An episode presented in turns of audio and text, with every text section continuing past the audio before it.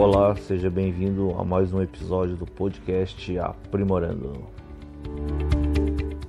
Hoje a gente vai falar sobre política, vamos falar do Bolsonaro.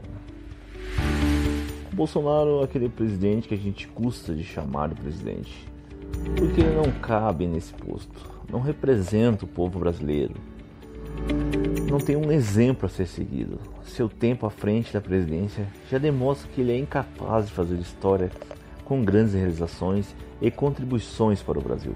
Não tem bondade, não tem empatia, não tem honra e não tem respeito. As atitudes de Bolsonaro são atitudes de um covarde, um sabotador nacional. Bolsonaro sobrevive, sempre à procura de uma tempestade perfeita que possa reconduzi-lo ao poder em 2022.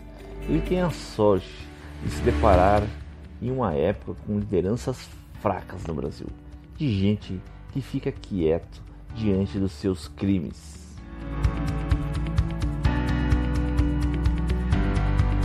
Bolsonaro não cabe no cargo de presidente e sua monstruosidade se destaca cada dia no mundo em que vivemos.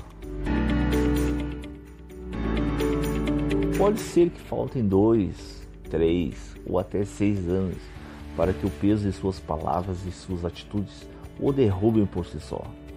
Para que seja o párea nacional, o anti-exemplo, a dor na alma, a vergonha do Brasil.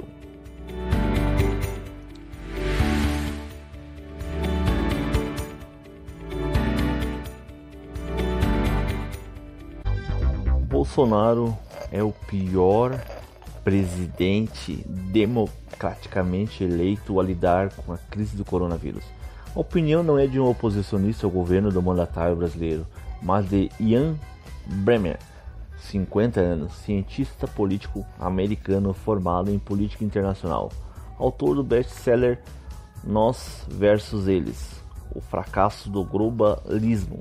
Bremer é fundador da consultoria Eurasia Group, com escritórios nos Estados Unidos, Reino Unido, Japão, Singapura e Brasil, e cujo trabalho é fazer análise política de riscos para alguns dos maiores investidores do mundo. Segundo Bremer, Bolsonaro é pessoalmente responsável pela atenção internacional negativa que o país tem recebido. No entanto, ele descarta que o país tenha se tornado uma párea internacional por causa disso. Aspas, não acho que alguém deve mudar toda a sua visão do Brasil a longo prazo por causa de um presidente que pode não ser reconduzido na próxima eleição. Fecha aspas. Bolsonaro, conhecido no mundo todo como o pior presidente democraticamente eleito em um país.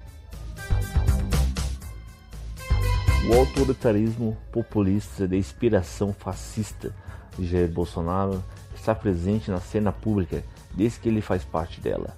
Suas entrevistas como um inexpressivo deputado federal geram recheadas de comentários fundamentados em preconceitos, discriminação de orientação sexual, gênero, raça e, e classe em, em geral.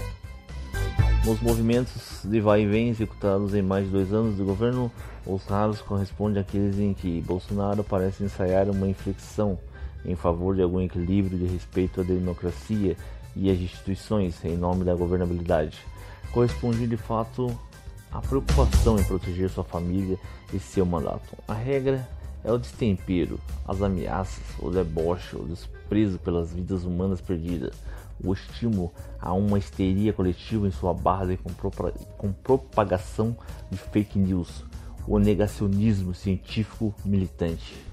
Que começou a questionar oficialmente o resultado eleitoral de 2018, uma luz vermelha deveria ter sido acesa para que o trama o presidente às sombras do seu mandato.